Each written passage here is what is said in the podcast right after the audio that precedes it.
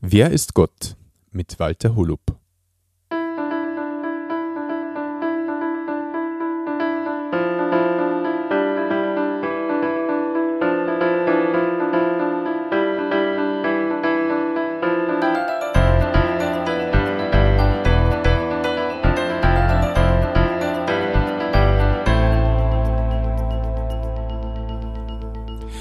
Christi und herzlich willkommen. In diesem Kanal geht es um Gottes Wöhn. Wir reden über biblische Themen und über die Geschichten, die Gott mit Menschen schreibt. Wir befinden uns bei Nummer 11 der Serie Wer ist Gott von Walter Holub und dir wünsche ich da wie immer ein offenes Herz. Wir haben bisher schon einiges über Jesus erfahren. Wer er ist und was er uns alles geben möchte. Viele Menschen haben eine unvergessliche Begegnung mit Jesus gehabt und Wunder erlebt. Ihr Leben hat sich verändert. Es hat sich gravierend verändert, weil sie Jesus und seinen Worten uneingeschränktes Vertrauen entgegengebracht haben. Das ist der Glaube, der ein neues Leben ermöglicht. Heute lernen wir ganz neue Seiten von Jesus kennen, die ganz entscheidend ist für jeden von uns Menschen. Es ist eine Vollmacht, die Jesus hat, die über deine Zukunft entscheidet. Aber bevor wir zu dieser besonderen Vollmacht für Jesus kommen, erleben wir einen Menschen, der in einer aussichtslosen Situation gefangen war, ohne jegliche Hoffnung auf Besserung. Warum die Situation so aussichtslos war, das wollen wir uns jetzt anschauen. Dazu lesen wir auf der Seite 156 im zweiten Teil der Bibel im Neuen Testament im Johannesevangelium Kapitel 5 zunächst von Vers 1 bis Vers 18. Einige Zeit später ging Jesus zu einem der jüdischen Feste nach Jerusalem hinauf. Dort gab es in der Nähe des Schaftors eine Teichanlage mit fünf Säulenhallen, die auf Hebräisch Pedesta genannt wird. In diesen Hallen lagen Scharen von kranken Menschen, Blinde, Gelähmte, Verkrüppelte. Einer der Männer dort war seit 38 Jahren krank. Als Jesus ihn sah, wurde ihm klar, dass, es schon lange, dass er schon lange krank war. Und er fragte ihn, Willst du gesund werden? Herr, erwiderte der Kranke, ich habe niemand, der mir hilft, in den Teich zu kommen, wenn das Wasser bewegt worden ist. Und wenn ich es selbst versuche, kommt immer schon ein anderer vor mir hinein. Steh auf, nimm deine Matte und geh, sagte Jesus da zu ihm. Im selben Augenblick war der Mann geheilt. Er nahm seine Matte und ging los. Das geschah an einem Sabbat. Einige von den Juden sagten deshalb zu dem Geheilten, Heute ist Sabbat, da darfst du deine Matte nicht tragen. Er antwortete, der Mann, der mich geheilt hat, sagte zu mir, Nimm deine Matte und geh. Welcher Mensch hat dir denn so etwas befohlen? fragten die Juden. Aber der Geheilte wusste nicht, wer es war, denn Jesus hatte den Ort wegen der vielen Menschen schon wieder verlassen. Später traf Jesus den Mann im Tempel und sagte, Hör zu, du bist jetzt gesund, sündige nicht mehr, damit dir nicht noch Schlimmeres passiert. Danach ging der Geheilte zu den Oberen der Juden und sagte ihnen, dass Jesus ihn gesund gemacht hatte. Von da an begannen die Juden Jesus zu verfolgen, weil er solche Dinge am Sabbat tat. Doch Jesus sagte ihnen, mein Vater ist ständig am Werk, und so bin ich es auch. Das brachte sie noch mehr gegen ihn auf. Sie waren jetzt entschlossen, ihn zu töten. Denn Jesus hatte nicht nur die Sabbatvorschriften außer Kraft gesetzt, sondern Gott sogar als seinen eigenen Vater bezeichnet und sich damit Gott gleichgestellt. Gut, soweit einmal diese Verse. In den ersten drei Versen sehen wir zunächst einmal die Situation. In Jerusalem ist ein jüdisches Fest, zu dem Jesus kommen ist. Jerusalem war umgeben von einer Stadtmauer mit zwölf Toren. Eins davon war das Schaftor, wo in der Nähe eine Teichanlage war mit fünf Säulenhallen für kranke Menschen. Es waren viel kranke, blinde, gelähmte und verkrüppelte Menschen dort. Ein richtiges Elend. Ein kleinen Hoffnungsschimmer hat es aber für diese Menschen dort gegeben. Wenn sie das Wasser bewegt hat und wenn man dann als Erster in das Wasser hinein ist, ist man geheilt worden. Das haben wir in Vers 7 erfahren von dem Mann, mit dem Jesus gesprochen hat. Wie und warum das genauso war, wird da jetzt nicht erklärt, nur dass es einfach so war. Der Vers 4 ist in unserer Übersetzung ausgelassen worden, da man diesen Vers erst in späteren Handschriften findet. Der war, der war dann wahrscheinlich als Erklärung eingefügt worden, eben genau zu diesem Thema. Ein Mann war schon 38 Jahre krank, Vers 5. Vermutlich hat er nicht gehen können. Jesus hat diesen Mann dann gefragt, willst du gesund werden? Vers 6. Was für eine Frage! Warum stellt Jesus diesem Mann diese Frage? Das versteht sich doch von selbst. Natürlich will er gesund werden. Nicht nur dieser Mann, sondern alle, die sich in diesen Säulenhallen befinden. Also ihr könnt mir durchaus vorstellen, dass Jesus in weiterer Folge alle kranken Menschen in den Säulenhallen geheilt hat. Denn die anderen notleidenden Menschen waren Jesus sicher nicht gleichgültig. Er hat sich aber diesen einen Mann herausgesucht, um uns etwas zu verdeutlichen.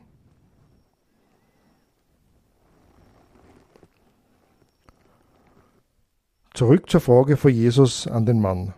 Willst du gesund werden? Der Mann regt sich jedenfalls nicht darüber auf, sondern er erklärt Jesus seine Situation und versuche geheilt zu werden. Vers 7.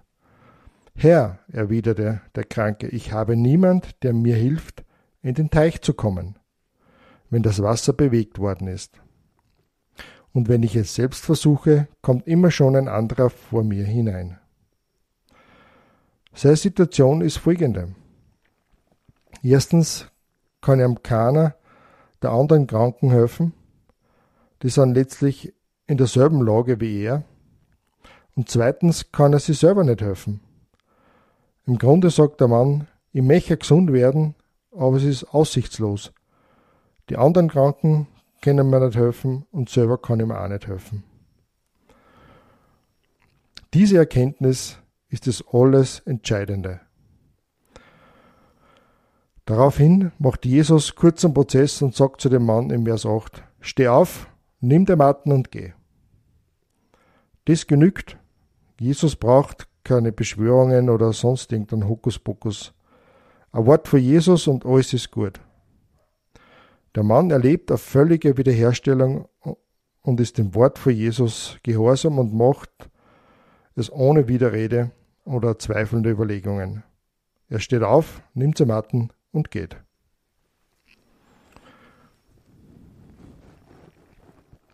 Jetzt hat der Mann, der gerade eine völlige Erneuerung erlebt hat, ein anderes Problem. Er steht im Konflikt mit den religiösen Vorschriften seines Landes.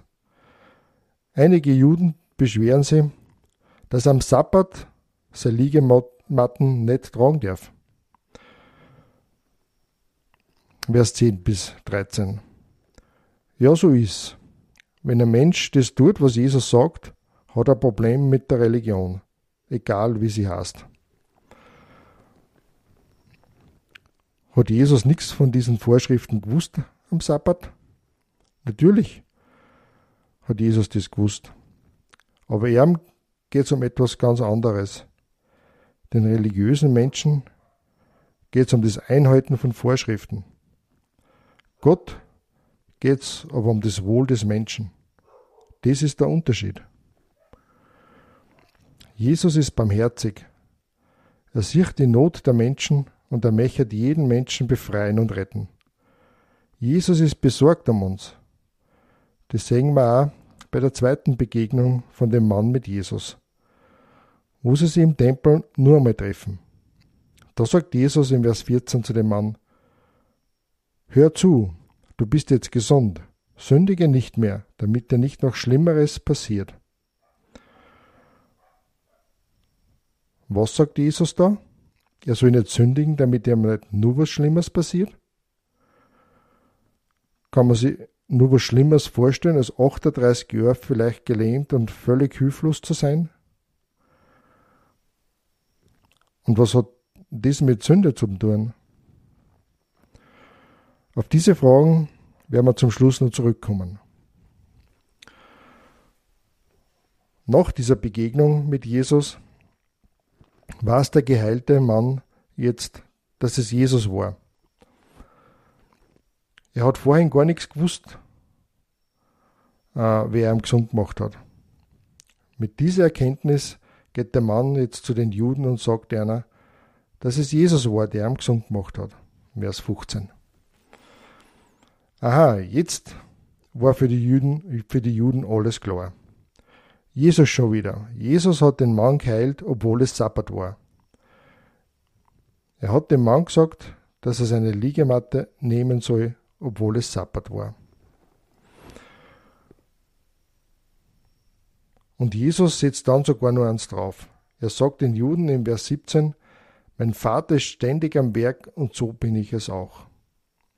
Dies haut doch dem Fass den Boden aus. Das ist wirklich der Gipfel. Jesus ist echt nicht mehr zu dulden. Der Entschluss für die Juden steht fest. Jesus muss weg. Der Grund für ihren Unmut lesen wir in Vers 18.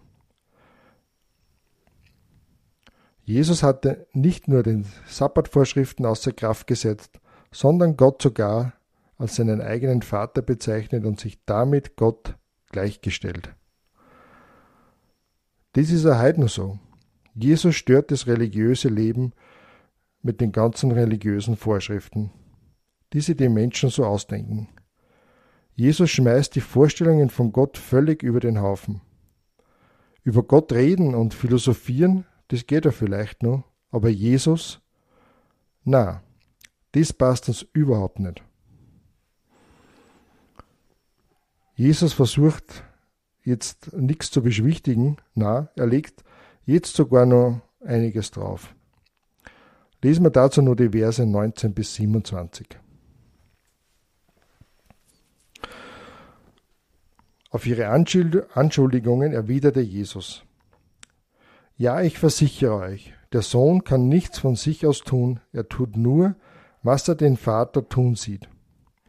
Was der Vater tut, das genau tut auch der Sohn. Denn der Vater hat den Sohn lieb und zeigt ihm alles, was er selber tut. Und er wird ihm noch viel größere Dinge zu tun zeigen. Dinge, über die ihr staunen werdet. Denn wie der Vater die Toten zum Leben erweckt, so gibt auch der Sohn das Leben, wem er will. Weil nicht der Vater das Urteil über die Menschen spricht, sondern der Sohn. Der Vater hat die ganze richterliche Macht dem Sohn übertragen, damit alle den Sohn ebenso ehren wie den Vater. Wer den Sohn nicht ehrt, ehrt auch den Vater nicht, der ihn gesandt hat. Ja, ich versichere euch, wer auf meine Botschaft hört und dem glaubt, der mich gesandt hat, der hat das ewige Leben. Auf ihn kommt keine Verurteilung mehr zu. Er hat den Schritt vom Tod ins Leben schon hinter sich. Ich sage euch, die Zeit kommt, ja sie ist schon da, dass die Toten die Stimme des Gottessohnes hören.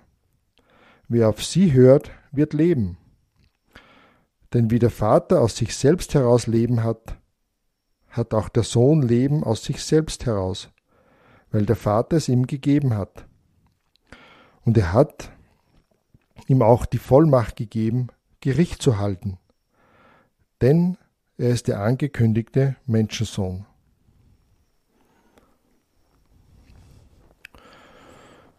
In diesen Versen sehen wir, wie eng die Beziehung zwischen Gott, dem Vater und Jesus ist. Es wird sehr deutlich, dass Jesus und Gott der Vater eins sind. Jesus sagt, dass er nur die Dinge tut, die er Gott den Vater tun sieht. Da ist kein Unterschied. Gott der Vater liebt Jesus, den Sohn. Darum zeigt er ihm alles und gibt Jesus auch die Macht, die er hat. Was beinhaltet diese Macht? Das bedeutet zum einen, dass der Sohn genauso wie der Vater Menschen von den Toten auferwecken kann. Vers 21. Er hat genauso wie der Vater das Leben in sich selbst. Vers 26. Ein, normaler Mensch hat das eben nicht. Dann hat der Vater dem Sohn die ganze richterliche Macht übertragen. Vers 22 und 27. Jesus, der Sohn Gottes, hat die Vollmacht vom Vater, das Gericht über die Menschen abzuhalten. Es werden zwei Begründungen genannt, warum der Sohn diese Vollmacht hat. Einerseits, dass der Sohn geehrt wird wie der Vater, Vers 23. Dann heißt es da noch, wenn der Vater nicht geehrt wird, wird auch der, äh, Entschuldigung, wenn der Sohn nicht geehrt wird, wird auch der Vater nicht geehrt. Hier, da sieht man diese enge Verbindung zwischen dem Sohn und dem Vater. Das heißt, wenn ich als Mensch Jesus als den Sohn Gottes ablehne, lehne ich auch Gott den Vater ab. Ich kann nicht sagen, ich möchte Gott danken, aber von Jesus will ich nichts wissen. Das ist ein Widerspruch, das geht nicht. Und andererseits hat Jesus die Vollmacht, das Gericht abzuhalten, weil er der im Alten Testament angekündigte Menschensohn oder anders ausgedrückt der Sohn des Menschen ist. Vers 27. Der Ausdruck Sohn des Menschen ist ein Titel, der im Propheten Daniel Kapitel 7 Vers 13 bis 14 verwendet wird. Er beschreibt den zukünftigen Herrscher, dem die gesamte Menschheit von Gott unterworfen wird. Dieser Herrscher entspricht im Grunde dem verheißenen Nachkommen von König David, der angekündigt wurde, um ewig auf dem Thron Davids zu herrschen, und der König hat auch die richterliche Macht. Diese beide, beiden Vollmachten sind in Jesus, dem Sohn Gottes, vereint. Das Leben und das Gericht. Die beiden hängen zusammen. Das sehen wir auch äh, in den beiden Versen 24 und 25. Diese beiden Verse möchte nur mal lesen. Ja, ich versichere euch, wer auf meine Botschaft hört und dem glaubt, der mich gesandt hat, der hat das ewige Leben. Auf ihn kommt keine Verurteilung mehr zu. Er hat den Schritt vom Tod ins Leben schon hinter sich. Ich sage euch, die Zeit kommt, ja, sie ist schon da, dass die Toten die Stimme des Gottessohnes hören. Wer auf sie hört, wird leben. Von welchem Tod ist da die Rede und von welchen Toten? Der physische Tod kann da nicht gemeint sein, wo im wahrsten Sinne des Wortes der Körper den Geist aufgibt und ins Grab gelegt wird. Den Menschen, die auf die Worte von Jesus hören und dem Zeugnis des Vaters glauben, sterben genauso wie alle anderen Menschen. Und es steht auch da, dass diese Menschen vom Tod ins Leben übergangen sind. Das heißt, es muss sich um tote Menschen handeln, wie in Vers 25. Aber welche toten Menschen können auf die Botschaft von Jesus hören?